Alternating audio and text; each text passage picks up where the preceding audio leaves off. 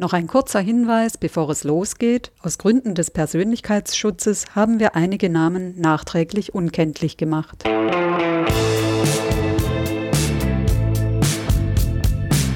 Akte Südwest, der Kriminalpodcast der Südwestpresse.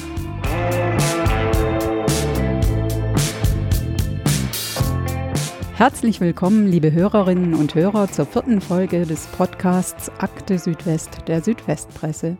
Mein Name ist Tanja Wolter, ich bin von der Südwestumschau und neben mir sitzt mein Kollege David Nau vom selben Ressort. Hallo David. Hallo Tanja. Ja, und zu Gast haben wir heute Hans-Uli Meyer. Er ist langgedienter Reporter hier in der Ulmer Lokalredaktion der Südwestpresse und befasst sich im Prinzip ähm, schon, kann man glaube sagen, seit Jahrzehnten mit Themen rund um das Feld Krimin Kriminalität. Ähm, grüß dich. Hallo. Wie immer geht es auch heute wieder natürlich um Verbrechen hier in unserer Region im Südwesten und trotzdem ist unser Fall diesmal ein bisschen anders gelagert als die letzten Fälle. Wir hatten ja bisher vor allem mit klassischen Verbrechen zu tun, mit Mord, mit Entführung, mit Erpressung. Und äh, heute dreht sich alles um das Thema Terrorismus, speziell um den islamistischen Terrorismus. Am 4. September 2007, da ist im Sauerland die sogenannte Sauerlandgruppe aufgeflogen. Da hat ein GSG-9-Kommando ein Haus gestürmt und drei junge Männer festgenommen. Und diese Gruppe, das war eine islamistische Terrorzelle, die Bombenanschläge auf US-amerikanische Einrichtungen in Deutschland verüben wollten. Und sie wollten dabei auch zahlreiche Menschen töten. Und zu den Anschlägen kam es dann glücklicherweise nicht, aber die Vorbereitungen, die waren schon sehr weit gediehen. Das ganze Material hatten die schon besorgt für die Bomben und sie hatten auch schon damit begonnen, ähm, die Bomben zu bauen in diesem Haus. Sie hätten also ein fürchterliches Blutbad anrichten können mit vielen Toten, wenn man ihnen da nicht rechtzeitig auf die Schliche gekommen wäre.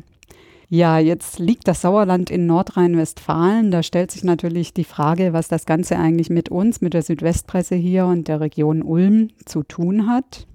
Anführer dieser Sauerlandgruppe war Fritz Gellowitz. Das war ein deutscher Konvertit und er kam aus Ulm. Also er ist in Ulm aufgewachsen, ist hier auch äh, zum Islam übergetreten und hat sich in der Region hier zum gewaltbereiten Islamisten radikalisiert. Denn ausgerechnet die Region Neu-Ulm und Ulm war damals eine Hochburg salafistischer Umtriebe. Und zwar so massiv, dass sogar der US-Geheimdienst CIA damals die Szene hier im Blick hatte. Ja, wir wollen dann heute sowohl über die Sauerlandgruppe und Fritz Gellowitz sprechen, als auch äh, aufdröseln, wie diese Islamistenszene an der Donau eigentlich aufgestellt war, vor allem auch, wie gefährlich sie war und was im Endeffekt aus ihr geworden ist. Hans-Uli, nun zu dir. Ähm, du hast dich als Lokalreporter viele Jahre mit dieser Islamistenszene hier in der Region befasst, warst aber auch äh, in dem Prozess vom Oberlandesgericht Düsseldorf vor Ort, als die Sauerlandgruppe da vor Gericht äh, stand. Wie kam es denn überhaupt dazu, dass du zu unserem Islamismus-Experten geworden bist? Naja, eigentlich tatsächlich ein wenig zufällig. Ich war damals äh, Lokalreporter für Polizei und Gericht zuständig, wie du, wie du sagst.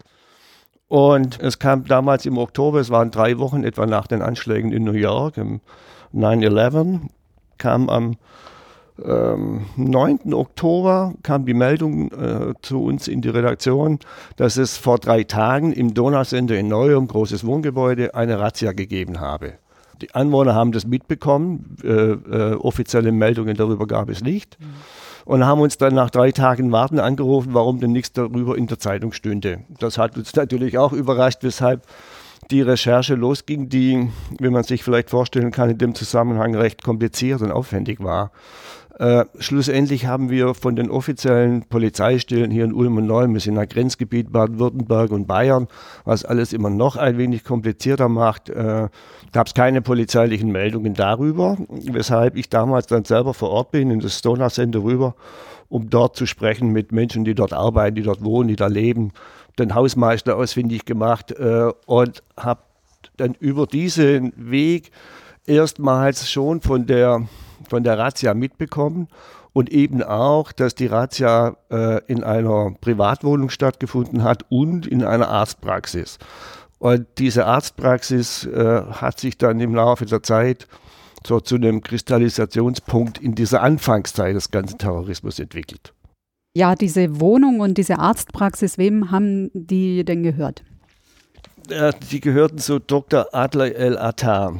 Wenn man so die Islamistenszene in Ulm die letzten 20 Jahre betrachtet, gibt es im Grunde drei, vier Namen. Dieser Dr. Adler el-Attar ist der erste wichtige Name in der Geschichte. Äh, gegen den selbst zwar niemals ermittelt wurde im Sinne einer Belastung als, äh, als verterrt Verdächtiger. Er wurde immer als, äh, wie es so schön heißt, als verdächtiger Zeuge gehandelt von den Geheimdiensten. Das muss man vielleicht hinzusagen. Die ganzen Ermittlungen waren dann nicht mehr Sache der örtlichen Polizei, weil natürlich der Terrorismus, der Islamismusverdacht drei, vier Wochen nach den Anschlägen in New York, der schwebte natürlich über allem. Äh, insofern waren da die Landeskriminalämter und das Bundeskriminalamt äh, an, an, in den Ermittlungen. Und dieser Adle El Attar ist so etwas wie, kann man glaube ich schon sagen, so die Gründerzelle, die, Keim, die Keimzelle, der, der, der Gründervater also der ganzen Islamistenszene. Wie gesagt, auch wenn gegen ihn selber eigentlich nie richtig ermittelt wurde. Was hat er denn für einen Hintergrund? Also wo stammt er her und wie kam er in die Region? Der Mann hat, äh, kommt aus Ägypten, hat in Ulm Medizin studiert und nach dem Studium in Neum diese Arztpraxis äh, eröffnet, hat sich niedergelassen, allerdings so in der Mitte der 90er Jahre bereits seine Anteile verkauft und auf Honorarebene in der Praxis weitergearbeitet. Aber es lässt sich nachverfolgen, dass er dann schon in den Mitte der 90er Jahre, also wirklich fünf, sechs Jahre noch vor den Anschlägen in New York, den islamischen Kulturverein der Glaubensgemeinschaften in Ulm gegründet hat, die IGMG, was man so ein bisschen als den, die, die Dachorganisation, den Vorläufer äh, äh, der ganzen Geschichte ansehen kann, aus der heraus später dann auch das Multikulturhaus in Neu-Ulm und in Ulm das Islamische Informationszentrum entstanden sind. Zwei so Anlaufstellen, die in den kommenden Jahren auch sehr im Fokus der Polizei standen und in denen, wie wir wissen, ja auch äh, sich, sich äh, viele, viele junge, einige junge Männer da radikalisiert haben. Der Adler El Attar, dem wurde dann auch nachgewiesen, dass er schon 1998 Kontakt hatte zu dem damaligen Finanzchef von Bin Laden, der selbst noch im Sudan wirkte. Der Mamdou Mahmoud Salim, dieser Name geisterte da immer rum. Er selber hat es so dargestellt, dass er da nur einen Freundschaftsdienst geleistet hätte, einem Landsmann in Not. Er hat den Herrn Salim, der wie gesagt nachgewiesenerweise rechte Hand von, von, von Bin Laden war, dann später auch noch im Gefängnis besucht. Es gibt da also schon, es musste eine gewisse Nähe gegeben haben zu den ganzen, äh, zu den ganzen Umständen. Wie gesagt, ähm, äh, 11. September die Anschläge und am 20. September, so weiß man das heute, ist der Dr. Adle al-Attar ausgereist in den Sudan, wo Bin Laden auch damals saß und hat sich in Khartoum niedergelassen, wo er meines Wissens auch von Beamten des Bundeskriminalamtes vernommen wurde. Meines Wissens aber, es kam es nie zu einer Anklage gegen ihn.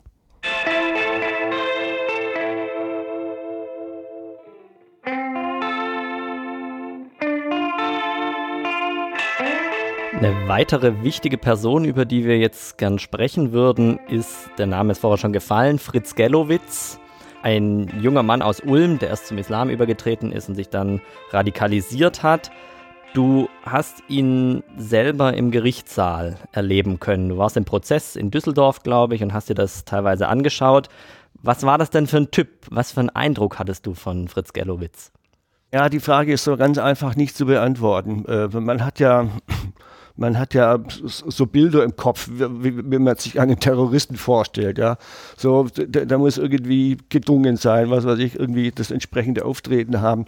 Das haben wir bei allen vieren Angeklagten in dem Sauerland-Prozess nicht. Also wenn man vielleicht Adam Yilmaz einen äh, der Vieren ausklammert, der mit Glatze und Vollbart so halbwegs ein wenig dem Bild entspricht, das man so ein bisschen ja im Kopf hat, äh, sind die anderen drei Angeklagten, der Fritz Gelowitsch, Attila und äh, Daniel Schneider, junge Männer gewesen. So rein optisch, rein äußerlich gesehen kann man, äh, konnte man eigentlich nicht denken, dass die so was Schlimmes äh, äh, sich ausgedacht und im Plan und vor, vorbereitet hatten. Auch das Auftreten vor Gericht waren eher ruhige, brave Männer, die seriös daherkamen und versucht haben zu erklären, wie sie in diese Situation gekommen sind. Wenn wir uns jetzt mal versuchen, so ein bisschen der Person des Fritz Gellowitz zu nähern, also er ist in Ulm aufgewachsen, in einem liberalen und eigentlich eher unreligiösen Elternhaus, hatte mit Glauben nie so wirklich groß was am Hut und ist dann als Jugendlicher plötzlich dem Islam beigetreten. Was weißt du denn über diesen Wandel vom ganz normalen Ulmer Jugendlichen hin zum gläubigen Moslem? Also alles, was ich da weiß, beruht auf seinen eigenen Angaben, die er in dem Gerichtsverfahren äh, äh, gegeben hat. Ich habe ihn natürlich selber nie, nie, sprechen können, auch im Nachhinein nicht. Ähm, geboren ist er in München 1979, sind dann in seinem Alter von sechs, glaube ich, sind die Eltern nach Ulm umgezogen. Die Mutter ist Ärztin, die hat hier eine Stelle gekriegt an einem Krankenhaus, deswegen zog die ganze Familie nach Ulm über. Vater Ingenieur, und tatsächlich, wie du sagst, äh, eigentlich ein, ein unreligiöses Elternhaus. Er selber, Fritz Gelowitsch, beschreibt seine Mutter zwar als gläubig, aber nicht im wirklichen Sinne praktizierend. Vater, der Vater sogar sei ein Atheist gewesen, der auch ihn selber als Sohn äh, eigentlich im Sinne einer religionsfreien Lebens äh, äh, erzogen hat. Äh, daher kann man eigentlich nicht ableiten, wie sich der junge Mann dann so radikalisiert hat. Aber was sich abzeichnet aus seinen eigenen Angaben ist, dass er durch, auch durch den Umzug nach Ulm und durch die relativ schnell sich dann anschließende Scheidung der Eltern ein bisschen so das verlorene Kind war. Es wurde wohl auch in der Familie nicht so viel diskutiert. Er beschreibt seine Eltern als sehr frei und frei, freizügig. Und er hat dann die Grundschule absolviert in Ulm, die Friedrichsau-Grundschule absolviert, hatte da äh, nur die Empfehlung für die Realschule. Der Vater aber hat wohl offenbar Wert darauf gelegt, dass er aufs Gymnasium geht, was er auch tat. Prompt gescheitert ist, dann wurde er wieder runtergestuft in die Realschule. Hat auch da Schwierigkeiten gehabt, äh, war wohl sehr lernfaul, wie er sich selbst beschreibt. Probleme gehabt mit äh, Lehrern, auch nicht so richtig Kontakt gekriegt zu anderen Schülern und hat, und das beschreibt er selber als für ihn ganz wichtiges Ereignis, einen türkischen Freund gefunden in der Schule, der, und jetzt schlägt das Schicksal zu, äh, ausgerechnet Sohn einer Familie ist, die in der Moschee bei Milli Görisch äh, äh, im Vorstand war. Und wie man von Milli Görisch weiß, ist keine verbotene Organisation, aber doch eine, die naja, die jetzt nicht seinen freien äh, Islam äh, pflegt und predigt, sondern schon eher auch so zu einer kritischen äh, Gesamthaltung äh, sieht. Und in diese, und in diese Strömung kommt äh, der junge Fritz Gellowitz hinein und hat dann schlussendlich irgendwann nur noch äh, türkische Freunde, wie er sagt, muslimische Freunde, wie er sagt. Und der Weg geht dann über Miligörisch, über die Moschee weiter dann in das Multikulturhaus, das zu der Zeit schon bestand, wo er Freundschaft schließt mit Attila, einer der drei, einer der drei Mitangeklagten aus dem Prozess und in dem Multikulturhaus auch dann Kontakt findet äh, zu dem Dr. Yehia Yusuf, welches jetzt der zweite wichtige Name in der ganzen Geschichte ist. Und dann nimmt alles seinen Lauf. Also wenn ich nochmal zusammenfassen darf, ein junger Mann, der wenig Zuwendung vom Elternhaus erfährt, wenig Freunde hat und dann eben durch den einen Freund, den er hat, in eine in, in Kreise abrutscht, in die er sonst eigentlich nicht reingekommen wäre. Genau, wobei er selber nicht schlecht über seine Eltern spricht. Also er hat auch gesagt, dass er auch, auch nach seiner Festnahme, nach seiner Verhaftung und nachdem auch für die Eltern dann klar war, was ihr Sohn da so geplant hat, kein schlechtes Verhältnis zu beiden Eltern nicht hatte. Aber aus seinen Darstellungen kann man, glaube ich, schon herauslesen, dass so die, die, die, die klare Auseinandersetzung, die tiefe Auseinandersetzung nicht gab und es vielleicht auch tatsächlich so eine emotionale Bindung fehlte, die er, die er dann halt anderweitig gefunden hat und der Weg, den er, den, den er dann so auch im Multikulturhaus äh, eingeschritten ist, eingelegt hat, der führt schon, der führt dann schon immer so einen Schritt für Schritt einfach weiter. Es, er selber beschreibt es so, es gibt nicht einen einzigen Punkt, an dem sich so sein Leben gewandelt hat. Das war so eine schleichende Entwicklung, die zunächst mal schon früh dazu geführt hat, also 1995, äh, also da war 16, konvertierte zum Islam und aber erstmal gar nicht so gravierende Veränderungen in seinem Leben hatte. Das kam später erst äh, hinzu. Dann auch durch das Multikulturhaus und durch, durch Yusuf und die verschiedenen Kontakte, die er, die er da hatte. Er hat dann irgendwann über, über Abendschule das Fachabitur nachgemacht, studieren angefangen. Aber er hat sich immer in diesem Multikulturhaus im Grunde aufgehalten. Er sagt, es sei zwar nicht seine zweite Heimat gewesen, aber zwei, dreimal die Woche war er da wohl schon dort. Dieser Podcast wird unterstützt von der Systemhaus Ulm GmbH. Wenn wir über Kriminalfälle reden, dann sollten wir eine Sache nicht vergessen. In Corona-Zeiten findet auch eine Welle von Internetkriminalität statt.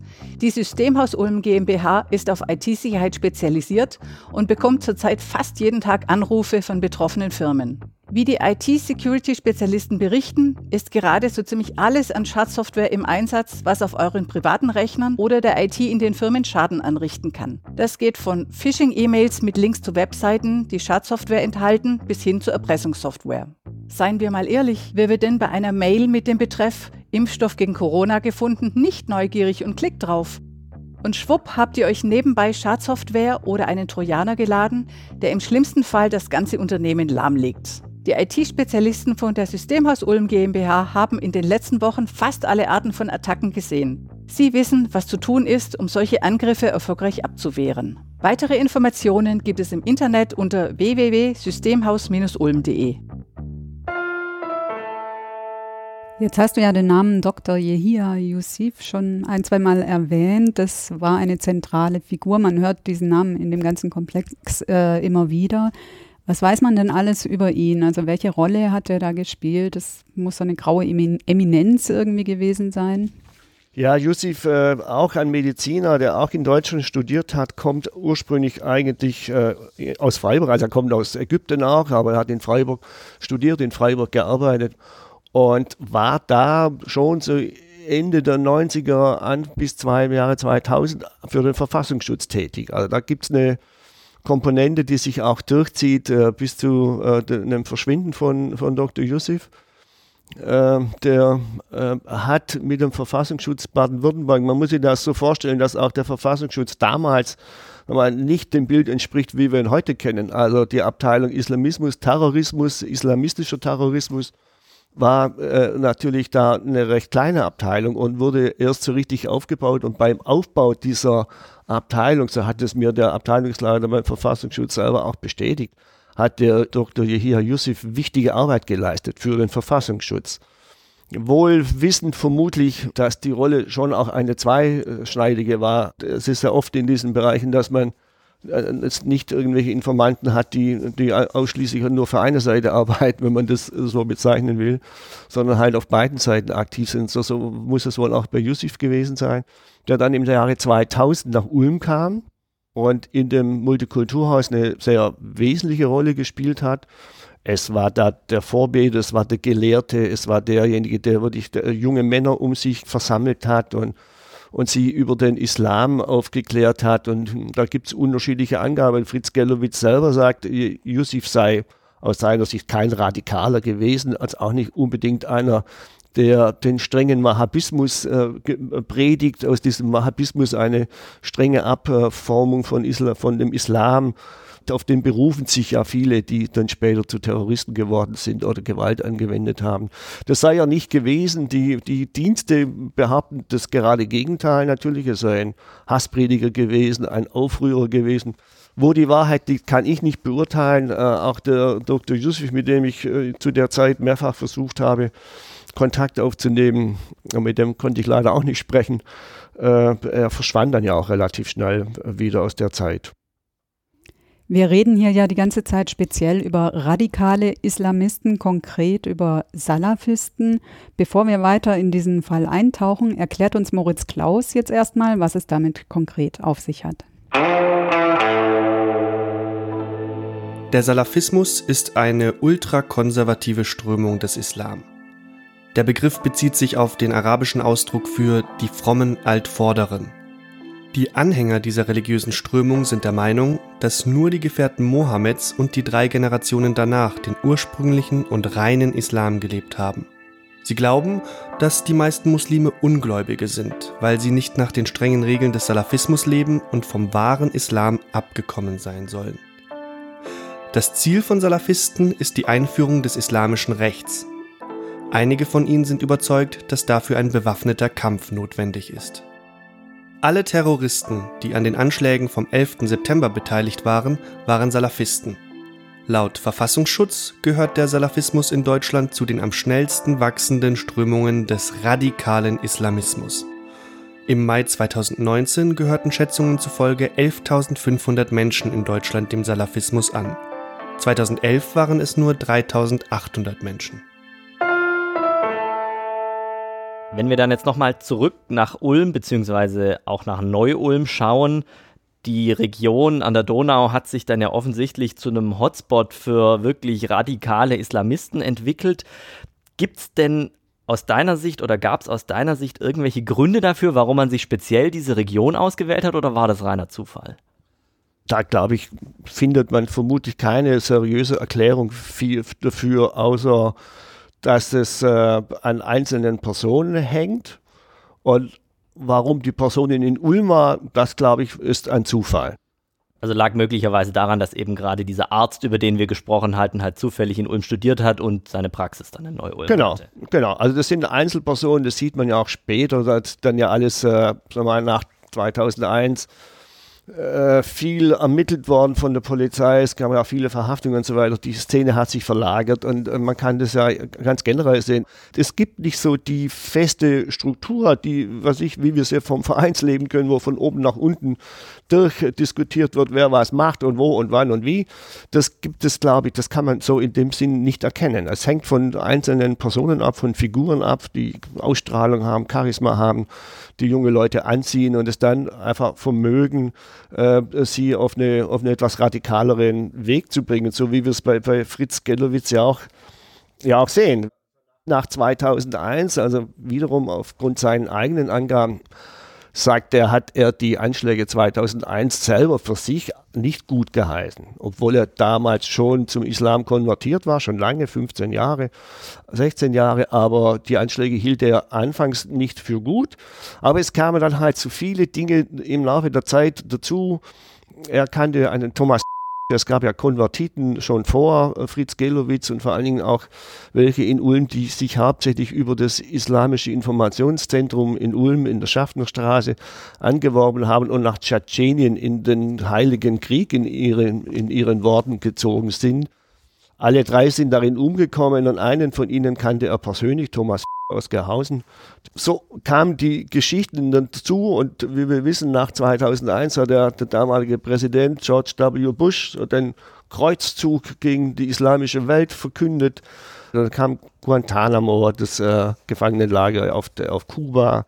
Dann gab es das Gefängnis Abu Ghraib, wo wir diese schrecklichen Bilder, die haben wir wahrscheinlich alle noch so vom inneren Auge über die Folterungen, die es dort gab viele solche Fälle, äh, die ihn immer so Stück für Stück radikalisiert haben. Aber dann gab es aus deiner Sicht, beziehungsweise aus deinen, deinen Recherchen heraus, keinen wirklichen Punkt, an dem Gellowitz vom normalen muslimischen Gläubigen dann zum Glaubenskrieger wurde, der auch äh, nicht davor zurückschreckt, mit Waffengewalt vorzugehen. Also zumindest nicht, ich würde, ich würde so, so rum antworten. Es gab zumindest nichts, was nicht mit der aktuellen Politik zu tun hat die Radikalisierung mag in seiner, in seiner Persönlichkeit, in seiner Person begründet liegen. Die, die, wie soll ich sagen, die Anhaltspunkte, die hat ihm die aktuelle Politik geliefert. Ja. Das war der Krieg, das war Guantanamo, Abu Ghraib, das waren Freunde von ihm, die im Krieg äh, äh, gestorben sind. Auf diesem Weg äh, hat er sich immer weiter in eine Situation gebracht, in der er glaubte, äh, als Muslim muss er seinen Brüdern helfen, die angegriffen werden. Also es ist schon eine Folge, eine, die Radikalisierung, eine Folge der radikalen Politik, die es ja, die, die ich jedenfalls auch als radikal bezeichne. Insofern, glaube ich, gehört es äh, ursächlich zusammen. Jetzt gab es ja 2004 einen Vorfall, der im Prinzip international auch Geschichte geschrieben hat und bei der Fanatisierung von dem Gelowitz dann wohl auch eine Rolle gespielt hat. Damals wurde der Deutsch-Libanese Khaled El-Masri vom CIA entführt, verschleppt, dann, glaube ungefähr sechs Monate in Afghanistan festgehalten. Ähm, gibt es da eine Verbindung zwischen Gelowitz und El-Masri? Ja, da gibt es eine, eine ganz enge Verbindung. Wenn ich vorher von drei bis vier Personen sprach, die für die Islamistengeschichte hier in Ulm und Islamismus so Geschichte in Ulm wichtig sind, dann ist der El Masri so diese halbe Person. Äh, halb deswegen äh, nicht, weil seine Wichtigkeit weniger wäre, sondern weil er äh, nicht der Täter ist, sondern tatsächlich auch das Opfer. El Masri, du hast es gesagt, wurde verschleppt festgehalten in Afghanistan, gefoltert von den vom CIA. Man muss vielleicht dazu sagen, El Masri hat auch in Ulm gelebt im Prinzip und genau, verkehrt. Genau, El Masri hat in, in, Ulm gelebt und jetzt vielleicht zu der Besonderheit mit dem Multikulturhaus, das war damals die einzige arabische Moschee, die es hier in der großen Region gab. Es gab viele türkisch organisierte äh, Moscheen oder, oder äh, Balkan, äh, von Balkanländern, aber die einzige arabische Moschee war das Multikulturhaus in El Masri, über libanesischer Abstimmung, war eben auch in diesem Multikulturhaus und saß drei Reihen vor Fritz Gelowitsch. Und Fritz Gelowitsch beschreibt die Geschichte so, er war ja schon durch die Geschichten vorher, durch den Krieg, durch äh, Guantanamo und so, ich habe es ich erzählt, war er schon natürlich sehr, sagt man da, äh, hellhörig, er war äh, äh, an, angefixt von dem Thema, das ist äh, vielleicht ein blödes Wort, aber und hat dann irgendwann gemerkt, El Masri fehlt. Er war weg. Die Geschichte bekannt geworden ist ja erst ein halbes, dreiviertel Jahr später von der ganzen Entführung. Es ist ja nicht so, dass da irgendwie eine Polizeimeldung gab und El Masri war einfach weg. Kein Mensch wusste, wo er ist und äh, die Geschichte wurde erst bekannt, als er dann wieder aufgetaucht äh, war, aber ein halbes Jahr später. Als kurzer Einschub an der Entführungs- und Verschleppungs- und Foltergeschichte von El Masri gibt es keinen Zweifel. Das ist äh, erwiesen, es ist nacherwiesen auch von deutschen Behörden, Staatsanwaltschaft in München, Immer wieder gibt es Diskussionen, wer weiß, was der alles äh, äh, angestellt haben sollte.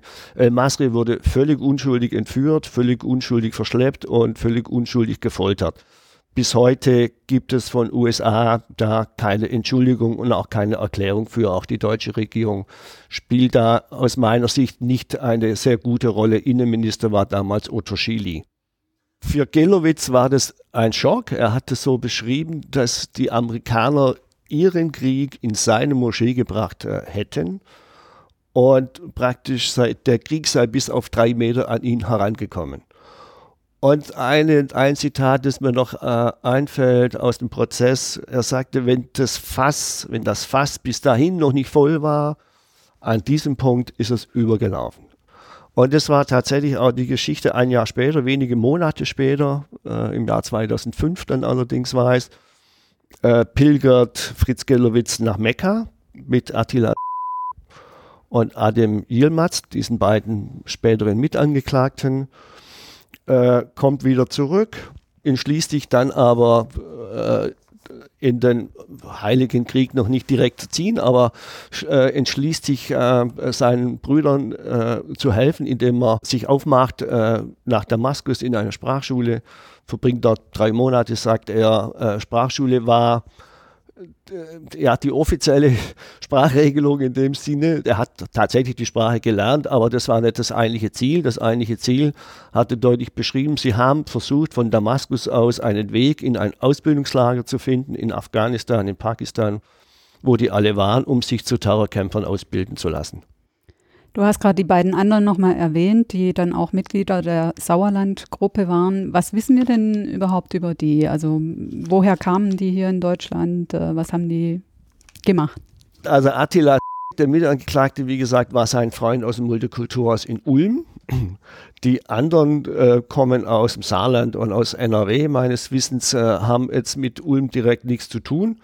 Äh, Adem Yilmaz haben die beiden, also Gelowitz und in Mekka auf der, auf der Hatsch äh, kennengelernt.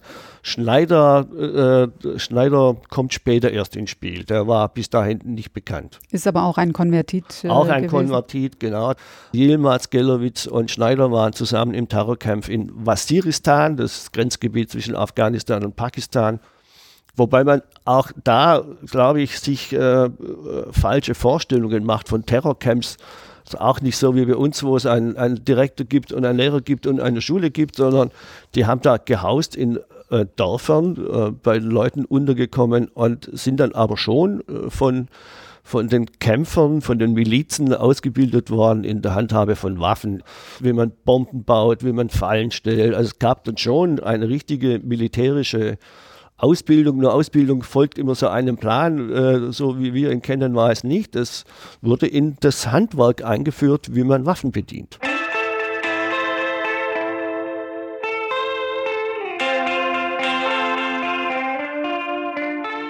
Als Sie dann zurück in Deutschland waren, haben Sie dann ja offensichtlich entschieden, auch hier verheerende Bombenanschläge zu verüben, hatten die konkret vorbereitet.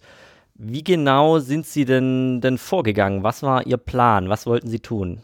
Naja, zunächst mal wollten sie gar nicht in Deutschland einen Anschlag verüben. Das war nicht der, nicht der Plan. Äh, vermutlich auch nicht, als sie im Terrorcamp waren, sondern Sie haben äh, immer versucht, offenbar sich dort irgendwelchen Milizen anzuschließen, um mit denen gegen Amerikaner zu kämpfen. Also der, das Feindbild war jetzt nicht Deutschland, das Feindbild war Amerika, ganz eindeutig.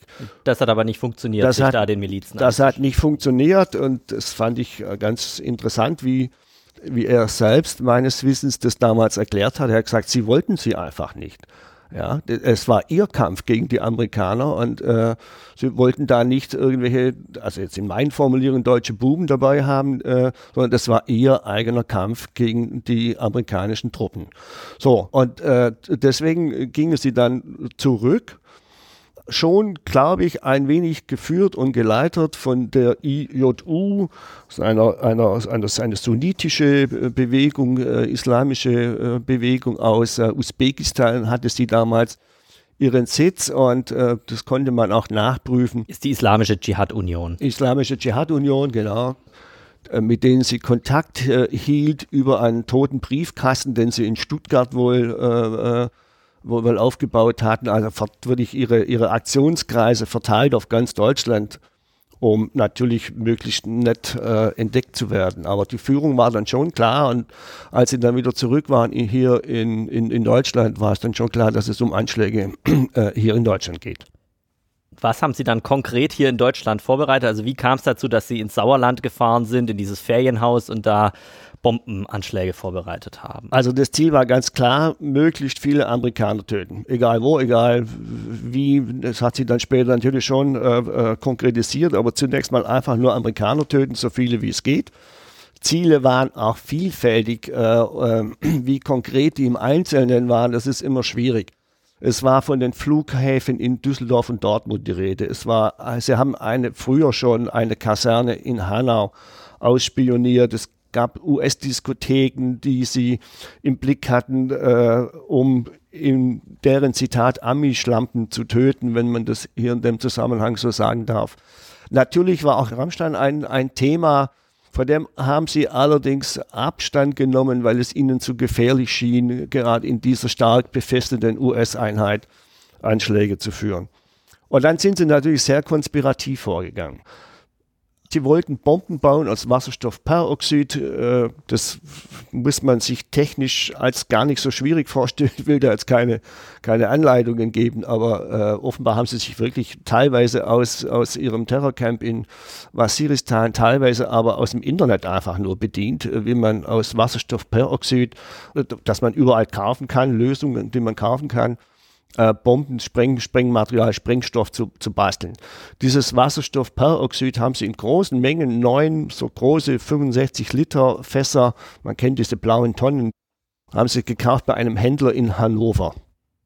diese Lösung haben sie transportiert nach Freudenstadt, wo sie zwei im Schwarzwald, wo sie zwei Garagen angemietet hatten. Und dann haben sie sich im Sauerland in einem kleinen Dorf, in eine, eine Ferienwohnung genommen. Und in der Ferienwohnung haben sie angefangen, dann diese Bomben herzustellen. Dazu muss man die Mischung etwas einbrennen, einkochen, mit anderen Zutaten vermengen und vermischen. Die Zünder, äh, das war ein bisschen äh, das Problem an der Geschichte. Die Zünder haben sie in der Türkei besorgt in dieser Ferienwohnung in, im Sauerland und auch bei den Aktionen in Deutschland war Attila, also sein äh, Gelowitz-Freund aus Ulm, nicht beteiligt. Er war in der Türkei und hat in der Türkei die Zünder besorgt. Wie man heute weiß, hat ihm dazu ein Geheimdienstmitarbeiter, ein Mitarbeiter des türkischen Geheimdienstes geholfen, äh, dessen Rolle aber nicht weiter aufgeklärt wurde in dem Verfahren. Was sie dann aber offensichtlich nicht gemerkt haben, was ihnen dann aber offenbar auch zum Verhängnis wurde, wenn man das so sagen kann, war, dass sie rund um die Uhr von Antiterrorermittlern beobachtet wurden. Im September 2007 hatten die dann auch offenbar genug in der Hand und haben die Falle zuschnappen lassen, haben eine Razzia gemacht, eben in besagter Ferienwohnung im Sauerland. Was genau ist da passiert und woher wussten die überhaupt von der Zelle? Also wie sind die den Jungs auf die Spur gekommen? Alle vier Angeklagten haben in dem Prozess später dann ja Geständnisse abgelegt. Aber der Richter, äh, der Vorsitzende Richter hat in seiner Urteilsbegründung tatsächlich gesagt, die Beweislage war so erdrückend, äh, dass es auch ohne Geständnisse hätte zu einer Überführung ge gereicht.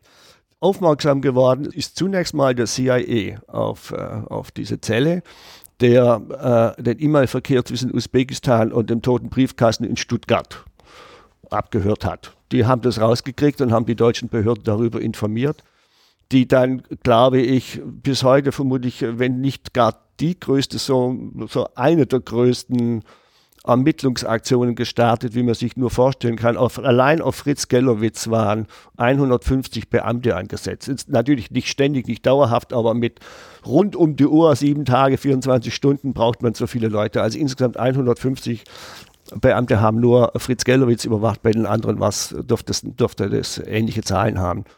Und tatsächlich waren die Ermittler schon so frühzeitig äh, sich sicher, worum es hier geht, dass sie schon bei dem Händler in Hannover, wo die drei dieses Wasserstoffperoxid gekauft haben, da schon die Lösungen praktisch in harmlose Flüssigkeiten ausgetauscht haben. Sie waren ihnen also quasi sogar voraus. Sie waren ihnen im Grunde voraus. Also die, äh, selbst wenn die jetzt äh, sich äh, aller Überwachung hätten entziehen können, sie hätten im Grunde mit diesen Lösungen nichts anrichten können, weil die bereits ausgetauscht war. Die Autos waren komplett verwandt, die Wohnung in Sauerland war komplett verwandt. Das war natürlich, sag mal, für die Verteidigung in den Prozessen gefundenes Fressen. Das ist ja ganz normal, dass man sagt also unter, sag mal, unter dem Auge des Gesetzes kann man nicht wirklich gefährlich sein und haben das war so ein bisschen die Strategie, äh, was das Strafmaß anlangt, aber das ist dann nur ein, ein, Neben, ein Nebenaspekt. Und die Polizei schlug dann zu, als, äh, als die Sache konkret wurde und als die in der Wohnung äh, sagen wir, mit dem Einkochen und mit dem Vorbereiten des Sprengstoffs äh, äh, angefangen haben. Das deutete darauf hin, dass die Anschläge unmittelbar bevorstehen und deswegen hat die Polizei dann dazu gegriffen. Ja, es war quasi ein Erwischen in Flagranti, kann man äh, fast sagen. Das war ja im äh, September 2007, als es dann zu der Festnahme kam in dem ja. Dorf. Ja. Äh, ein gutes Jahr später äh, kam es dann zur Anklage vor dem Oberlandesgericht Düsseldorf und Hauptvorwürfe waren da einmal Mitgliedschaft in einer terroristischen Vereinigung im Ausland, die Vorbereitung eines Sprengstoffverbrechens und Verabredung zum Mord. Wir reden jetzt gleich nochmal ein bisschen detaillierter über die Hauptverhandlung in Düsseldorf. Vorher erklärt uns Moritz Klaus noch, wie Terrorismus in Deutschland überhaupt strafrechtlich verfolgt wird. In den 70er Jahren erschütterten Anschläge der RAF die Bundesrepublik.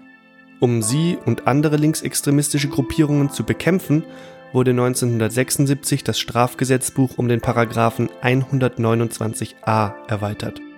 Er stellt die Mitgliedschaft in einer terroristischen Vereinigung unter Strafe. Definiert wird eine solche Vereinigung als Gruppe, die Straftaten wie erpresserischen Menschenraub, Mord, Totschlag oder Völkermord plant oder begeht. Später kamen zum Katalog unter anderem noch Kriegsverbrechen dazu. Wer eine terroristische Vereinigung gründet oder sich an ihr beteiligt, wird mit bis zu zehn Jahren Gefängnis bestraft. Nach 9-11 wurde im Jahr 2002 zusätzlich der Paragraph 129b eingeführt. Er stellt die Mitgliedschaft in einer terroristischen Vereinigung im Ausland unter Strafe. Seitdem kann auf deutschem Boden auch die Beteiligung an Terrorgruppen, die in anderen Ländern angesiedelt sind, strafrechtlich verfolgt werden. Ja, zurück zum Prozess. Du warst selbst ein paar Mal in Düsseldorf vor Ort, konntest da die Angeklagten alle beobachten. Äh, vielleicht kannst du noch ein bisschen schildern, deine Eindrücke, die du da vor Ort gewonnen hast. Ja, vielleicht drei Aspekte. Der erste Aspekt, ein Mammutprozess, man kann es einfach nur so sagen. Beginn war am 22. April 2009, das Urteil wurde gesprochen am 4. März 2010. 66 äh, Verhandlungstage, 521 Ordner, Unterlagen, die 42 Meter in der Länge äh, gemessen haben, mehr als 200 Zeugen. Ein Prozess, der schon, glaube ich, etwas Besonderes war, geführt auch in einem besonderen Gebäude, nicht einfach in einem Landgericht so wie oder Oberlandesgericht, so wie man sie aus größeren Städten kennt. Äh, das war ein Hochsicherheitstrakt, wie man sie hier in Baden-Württemberg aus Stammheim kennt. So ungefähr war, äh, war das Gebäude auch hermetisch abgeriegelt. Äh, und entsprechend schwierig war der Zugang, auch für uns Journalisten. waren natürlich Journalisten aus der ganzen Welt tatsächlich da.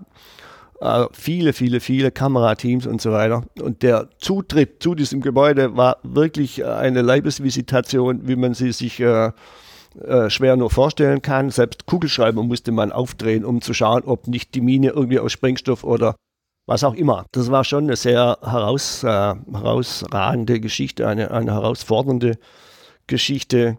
In dem Prozess selber, die vier Angeklagten haben sich auch unterschiedlich verhalten. Das kann, mich, kann man, glaube ich, so sagen. Ich habe es zu Anfang unseres Gesprächs schon mal kurz angedeutet, dass der Adem Yilmaz äh, eine andere Rolle gespielt hat als die drei anderen. Der war aufbrausend, äh, hat das Gericht verhöhnt, blieb sitzen, wenn das Gericht da reinkam, hat seine Mütze nicht abgenommen, sich hämisch bedankt, wenn er irgendwelche Ordnungsstrafen oder Ordnungshaft sogar verordnet bekam. Alles sehr auf Konfrontation, äh, äh, auch immer sagt, sein Lebensziel sei der Märtyrertod. Äh, das sind Sätze, die ich von den anderen dreien nicht gehört habe, die äh, auch anders aufgetreten sind. Gerade Fritz Gellerwitz, der Erzieher von, für uns aus Ulmer Sicht vielleicht die spannendere äh, äh, Person, Figur ist, bei seinen Aussagen zu seiner Biografie, zu seinem Werdegang, zu seinen Plänen, äh, hat viel geredet, er hat sehr umfangreiche Angaben gemacht, was ihm selbst sogar die Bundesanwaltschaft attestierte, die sagen, also so eine Fülle an Material hatten sie bislang nirgendwo bekommen. Mir schien es schon so, als sei es für ihn auch ein Akt der Befreiung. Äh, diese Aussagen zu machen und äh, alles, was er mit sich herumgetragen hat, äh, loszuwerden. Es war gleichwohl nicht alles in meiner Bewertung so, dass ich sagen würde, hm, also so ganz reine Tisch weiß ich nicht genau, ob das wirklich der große reine Tisch war. Er hat natürlich, er hat schon abgeschworen, gesagt, sei falsch, würde er nicht mehr machen. Äh, aber zu einigen Detailfragen wie den Anschlag 2001 in den USA, da hat er etwas ausweichend geantwortet. Also ob er, äh, sag mal, in seiner, in seiner, in seiner Läuterung, wenn man das so sagen will, wie weit sie geht, weiß ich nicht. Kann also ich nicht sagen. Wie glaubwürdig auch die ganze Aussage ist, kann man. Ja, glaubwürdig, insgesamt glaubwürdig schon, so hat es das Gericht auch eingestuft. Ähm, sag mal, aber wie, wie, wie tiefgründig die Reue und die Abkehr ist, darüber will ich mir kein Urteil erlauben. Das Urteil ist ja dann äh, im März 2010 gesprochen worden. Was kam denn daraus als Strafen dann für diese Anschlagspläne? Harte Strafen, lange Strafen. Äh, äh, Fritz Gelowitsch hat zwölf Jahre Gefängnisstrafe bekommen, ebenso der Mitangeklagte Schneider von dem eben schon zitierten Herrn Yilmaz, der wurde zu elf Jahren verurteilt. Und der vierte Angeklagte Attila eben auch aus Ulm, bei dem ging es nur um Beihilfe und er hat die Zünder besorgt, aber er war bei der eigentlichen Vorbereitung der Tat ja nicht dabei. Äh, da ging es um fünf Jahre.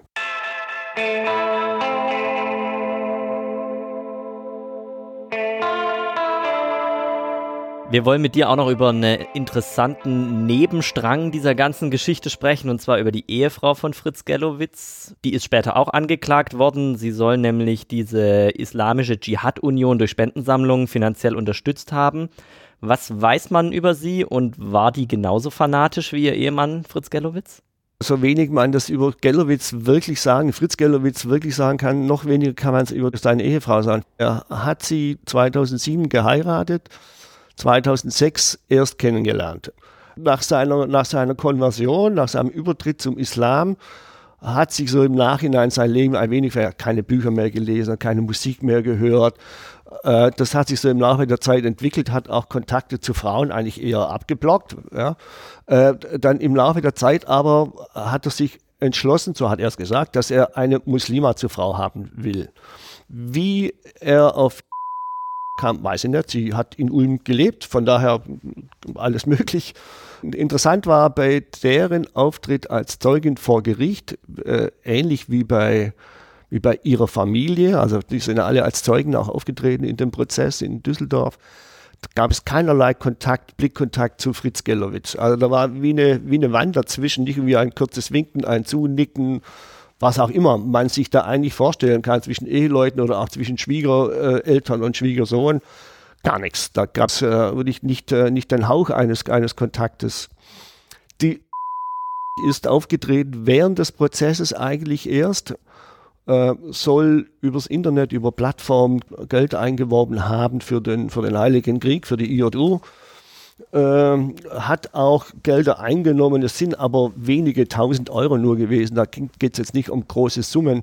Sie hatte ein Konto äh, äh, in Ulm. Da, da, lief alles ein, also ein zentrales Eingangskonto, von dem aus sie dann Gelder aber auf andere Konten verteilt hat. Vermutlich als Vorkehrung, dass nicht zu große Summen anfallen. Waren es aber nicht, waren immer nur vierstellige, in der Summe nur vierstellige Beträge.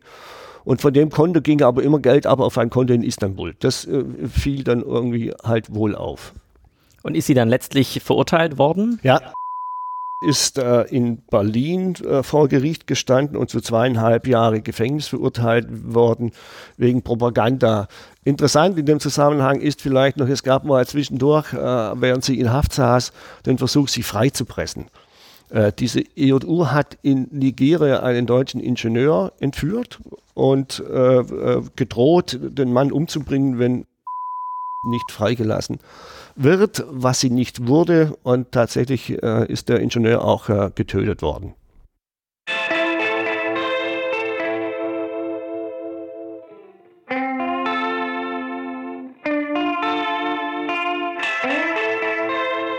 Gibt es denn irgendwelche Hinweise, dass die von den Anschlagsplänen der Sauerlandgruppe etwas gewusst hat oder hatte sie da keine Ahnung?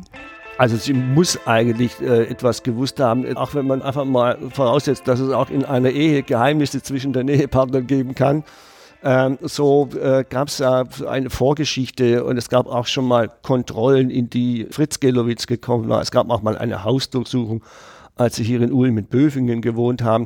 Also es gab Vorstufen, äh, äh das kann ich, kann ich mir unmöglich vorstellen, dass sie davon nichts mitbekommen hat.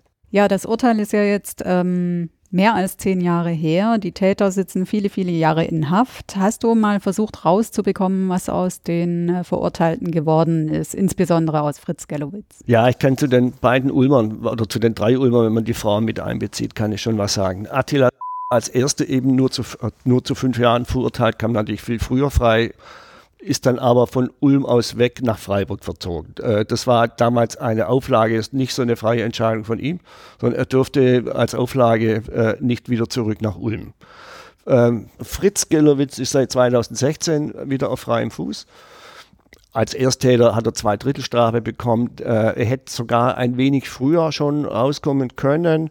Das wurde dann so aus verfahrenstechnischen Gründen von seinem eigenen Anwalt aber nicht äh, in Anspruch genommen, sondern tatsächlich erst mit Ablauf zwei Drittel Frist, das ist so eine ganz normale Gesetzmäßigkeit im deutschen Recht für Ersttäter, kam er dann zur Bewährung frei.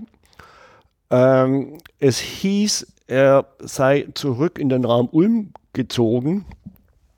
Mehr erfährt man darüber nicht. Ähm, ich habe versucht, Kontakte mit ihm aufzunehmen, weil das sicher interessant gewesen wäre, wie es ihm geht, was er macht, wie er sein Leben plant, wie seine Schritte sind. Aber gut, äh, das kann ich nachvollziehen. Das ist verständlich, dass er da kein Interesse hatte, äh, äh, darüber öffentlich Auskunft zu geben.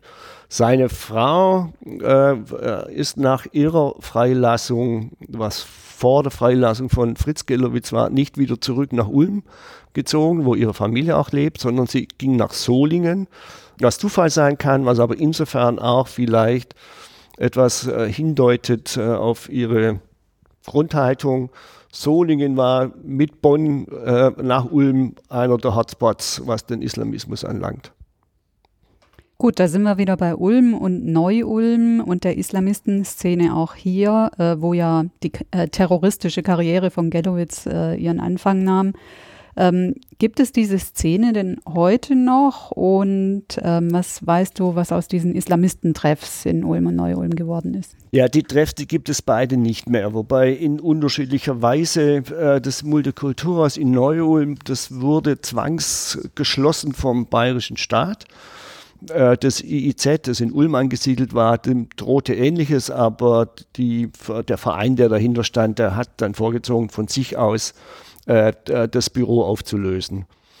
Interessant in dem Zusammenhang kann man vielleicht kurz erwähnen, dass es da durchaus unterschiedliche Sichtweisen gab zwischen den beiden Landesverfassungsämtern in Stuttgart und in München während die Stuttgarter eigentlich immer äh, so die Linie verfolgt haben, äh, lass uns die doch an einem Ort versammeln, äh, den wir kennen. Äh, da haben wir sie im Blick, da wissen wir, wer mit wem. Ging es für die Bayern irgendwann natürlich nicht mehr und sie haben das Haus geschlossen, weil sie die Szene zerschlagen wollten. Was ihnen tatsächlich, glaube ich, gelungen ist. Aber zerschlagen heißt ja nicht auflösen ins Nichts, sondern die haben sich dann halt äh, verteilt. Ich habe es schon erwähnt. Äh, Bonn war äh, eine, eine, relativ wichtige Adresse, Solingen, Wuppertal, da gab es so ein paar Städte, auf die sich dann verteilt hat. Aber im Wesentlichen äh, hat sich in Ulm die Szene ja, mehr oder minder aufgelöst. Es gab, das dauerte eine gewisse Zeit. Es gab schon noch so im Nachfeld kleinere Geschichten, die sich allerdings dann überwiegend nur noch um Propagandaaktionen äh, gehandelt haben oder um das Anwerben von möglichen Personen, die vielleicht in den Heiligen Krieg ziehen wollte. Da gab es dann auch nochmal zwei, drei Prozesse vor dem Landgericht in Stuttgart, die allerdings alle naja, nicht sehr spektakulär waren. Äh, es gab einige Leute damals, äh, also den Kreis, wie soll ich das einordnen, den Kreis, der uns bekannt war, namentlich, äh, die in dieser Szene eine wichtigere Rolle gespielt haben. Der, das waren vielleicht so zwei Dutzend Personen, Ulm und Neuem. Davon sind eigentlich alle weg mittlerweile. Ähm, jetzt gab es ja über die Jahre viele Razzien, große Polizeiaktionen in Ulm und Neu-Ulm. Die Bevölkerung wusste natürlich auch irgendwann mal, es gibt hier ein, äh, äh ein äh, Nest an Islamisten, an Hasspredigern, sogar an äh, Dschihad-Kämpfern, die in den Krieg gezogen sind. Wie haben denn die Menschen hier überhaupt reagiert? Gab es da irgendwie Ängste? Ähm, ist da eine Beunruhigung entstanden oder hat man das gar nicht so in der Bevölkerung gemerkt? Naja, gemerkt hat man das schon. Wir haben ja viel darüber berichtet. Wir haben wirklich sehr viel darüber berichtet. Das war ja klar die Zeit nach 2001. Das war ja das Thema. Es gab ja durchaus, glaube ich, äh, bei vielen Menschen so die Angst vor einem größeren Krieg und niemand so richtig wusste, wie sich das Ganze entwickelt. Also das Interesse war hoch, die Angst war auch hoch als Redaktion kann man oft äh, äh, es daran ja messen, was man, was man so, was man an Zuschriften kriegt. Also kriege ich Lesebriefe, kriege ich Anrufe, kriege ich E-Mails oder werde auf der Straße angesprochen. Das war tatsächlich gar nicht so, äh, so, so enorm, so, so viel, wie ich äh, gedacht hätte. Ich glaube, die, Grund, die Grundrichtung war schon große Sorge darüber, äh, was da auf der Welt passiert und der Umstand, dass Ulm da eine nicht ganz unwichtige Rolle gespielt hat für eine gewisse Zeit, das war nicht so das Zentrum. Das Zentrum war wirklich die allgemeine Sorge um den Weltfrieden und was wird aus dem Terror und wie geht es alles so weiter. Interessant, das kann ich vielleicht hinzufügen, die, wir haben den Namen schon erwähnt, der Khaled El-Masri, als dessen Geschichte 2004, äh 2005 dann publik wurde, die Südwestpresse hat damals mit der New York Times und dem Spiegel wirklich zeitgleich als erste Medien auf der Welt darüber berichtet. Da allerdings waren die Reaktionen enorm. Und zwar äh, anders, als man vielleicht hätte sich denken können. Die, es gab natürlich auch Zuspruch. für, äh, für die Berichterstattung und die, die, naja, Parteinahme kann man nicht sagen, aber man hat der Berichterstattung der, der Zeitung schon angemerkt, dass er das Unrecht, das El Masri angetan wurde, tatsächlich als Unrecht sieht. Äh, da gab es enorme Kritik äh, äh, von, aus der Leserschaft, aus der Bevölkerung. Da gab es wirklich Beschimpfungen und üble Zuschriften, wie wir so einem in Anführungsstrichen so breiten Raum in der Zeitung einräumen können. Ja, wir haben jetzt wahnsinnig viel von dir erfahren an Details über diesen ganzen Fall, über die Sauerlandgruppe, über die Islamistenszene hier in der Region. Jetzt hat man äh, seit ein paar Jahren eigentlich den Eindruck, dass es im Vergleich zu dieser, äh, zum, äh, zu den Nullerjahren, sage ich jetzt mal, nicht mehr so viele Razzien hier gab, Polizeiaktionen gegen Islamisten. Heißt das, dass die Gefahr gebannt ist? Naja, die Gefahr gebannt wird vermutlich nie sein, weil die, ich habe das vorher im frühen Stadium des Gesprächs schon mal angesprochen, es gibt da jetzt nicht so eine feste Struktur, die man abfragen kann, wann passiert was oder die, die, die Prozesse, die Abläufe sind ganz andere als früher. Die Radikalisierung von Menschen findet oftmals wirklich im privaten Raum statt, wo es nicht mehr den Lehrer gibt oder den Lenker gibt oder die Organisation gibt, die dahinter steht, sondern äh, wo sich Menschen, die aus welchen Umständen auch immer sich auf den einschlägigen Seiten im Internet äh, rumtummeln und sich selber radikalisieren.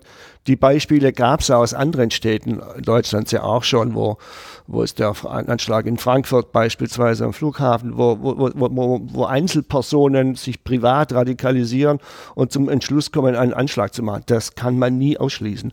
Aber die Struktur, die wir in diesen äh, Jahren nach 2001 äh, hatten, bis meinethalben bis zum Urteil in der Sauerlandgruppe, diese Dekade, wenn man die, wenn man die nennt, nennt äh, im Vergleich dazu ist es tatsächlich ruhig.